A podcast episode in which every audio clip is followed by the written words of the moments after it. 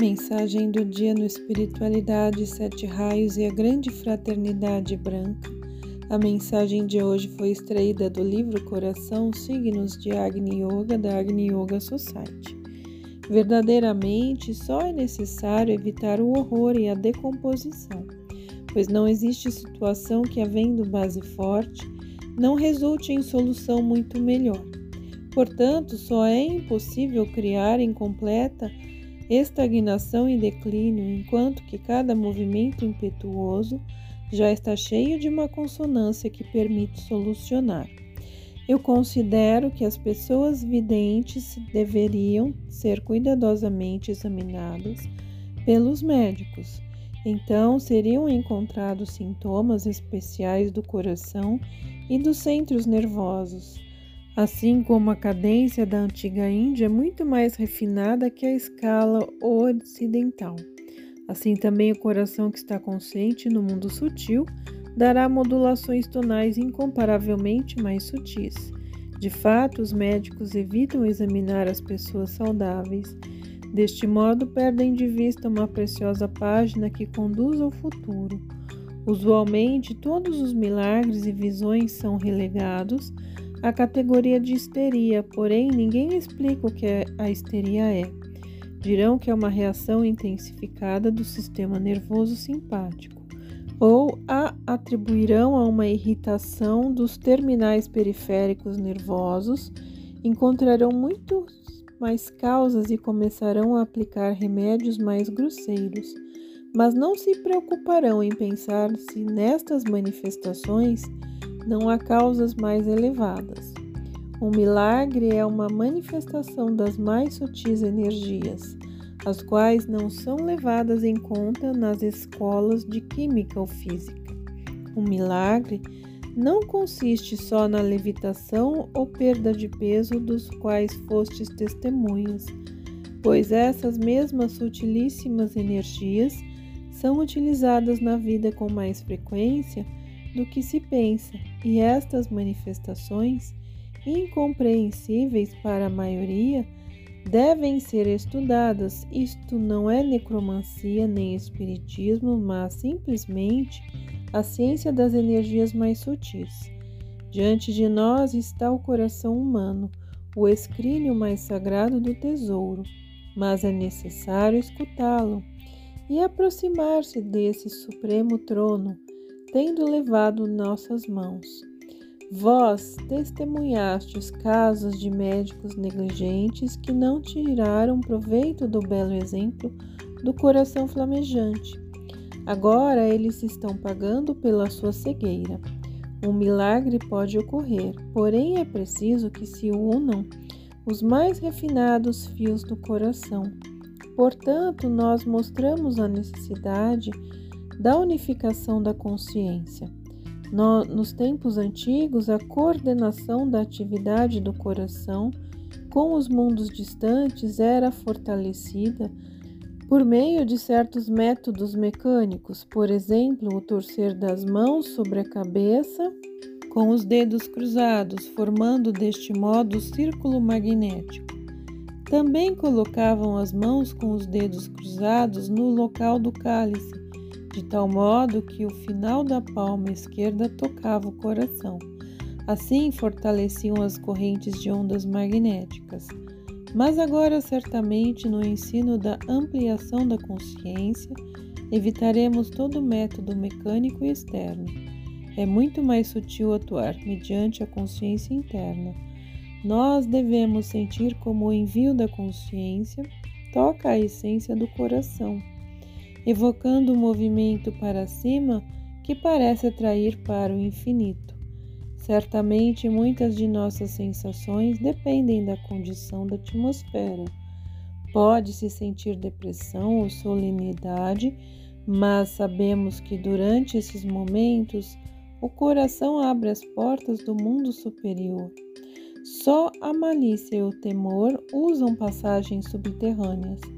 Um escultor, ao modelar suas imagens, toca certos lugares só uma vez, mas sobre outros lugares ele concentra uma sucessão de golpes, tanto severos como suaves. Assim também no ensinamento é frequente perceber com que variedade é preciso tocar certas situações sem repetição, pois nem o cinzel do escultor repete um movimento, mas somente delineia a forma necessária. Estes lugares usualmente requerem grande responsabilidade. Também prestai atenção aos lugares que foram assinalados mais de uma vez. Eles foram inusitadamente novos para a consciência ou cometidos por falta de atenção. Entretanto, assim como um cinzel vacilante pode ter um significado decisivo, da mesma maneira, uma oportunidade perdida dará outro sentido à tarefa interna. Quando eu me refiro ao coração, não incluirá ele uma multidão de individualidades as quais despertam as manifestações que absolutamente não podem ser repetidas e não pode ser de outro modo, porque as mais refinadas energias são incalculáveis em suas refrações e entrecruzamentos em várias esferas. É necessário reafirmar constantemente a diversidade das manifestações sutis, pois do contrário as pessoas do novo se apresentarão inconfiáveis limites rudimentares, não se esforçando em aguçar sua atenção para este método de concentração individual. De novo é preciso voltar-se para certos fogos do coração, os quais para alguns aparecem como púrpura, mas para outros em violeta ou lilás e dependem tanto da condição da aura como da saúde física. Estas diferenças, porém, não mudam a essência dos fogos. O método individual é necessário para aproximação às energias mais refinadas. O principal erro é aproximar-se das dimensões superiores com medidas velhas. O fracasso é certo se alguém se aproxima da grandeza imponderável com pesos de balança, mas por certo tais superiores energias penetram toda a essência humana ligando-os aos mundos superiores. É absolutamente claro que estes sinais superiores devem ser procurados não entre as pessoas que se acham infectadas com enfermidades, mas entre refinados organismos saudáveis. Que esses refinados organismos notem dentro de si mesmos as manifestações que são inexplicáveis mas evidentes para eles, que não se envergonhem de parecer ridículos diante de outros, contanto que encontrem adequadas descrições das manifestações das energias sutis. Estejamos confiantes de que agora há manifestações especialmente numerosas de precipitações do mundo sutil, mas elas são como microorganismos quase invisíveis, mas com efeito evidente. Não é necessário considerar o método individual como algo anticientífico. Pelo contrário, ele dá uma acumulação do conhecimento para alcançar uma fórmula mais profunda. Por exemplo, nos antigos Vedas é bem notada a semelhança de certos centros nervosos com os dos animais e de outras formas. Assim, a observação forneceu as primeiras bases para as divisões sistemáticas. Do mesmo modo, os fatos notados por observadores sinceros serão integrados num sistema.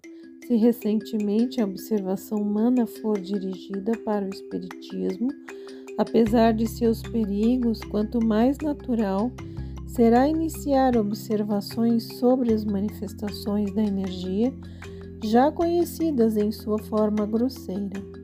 Assim, a posição da ciência não será abalada, mas será até ampliada em novos círculos. O golpe sobre o coração não é semelhante ao golpe sobre a harpa ou a cítara? A ressonância do coração não nos fala de cordas invisíveis, que são a extensão dos nervos para o mundo sutil? Será que não é científico observar esses golpes sobre a aura quando o olho ou o coração ou o cálice ou a coroa da cabeça, de maneira evidente, estão recebendo os golpes das flechas rechaçadas? mas pode-se notar quanto o coração ressoa com mais força do que todos os demais centros. Não é sem razão que o coração é chamado o sol dos sóis. Será que a transmissão a distâncias remotas não deve ser considerada como uma faculdade sutil, embora completamente natural? É necessário subdividir a esfera da chamada histeria em muitas partes. Atualmente, ela se estende desde a obsessão até a espiritualidade refinada. Certamente não se deve permitir tais misturas contraditórias, pois é anticientífico jogar tudo numa pilha, meramente para não importunar o cérebro com a meditação. Se não fosse assim, Santa Teresa caberia dentro das definições de obsessão e o mais abominável demônio seria posto próximo ao altar. É inadmissível concordar com a mistura de condições diferentes.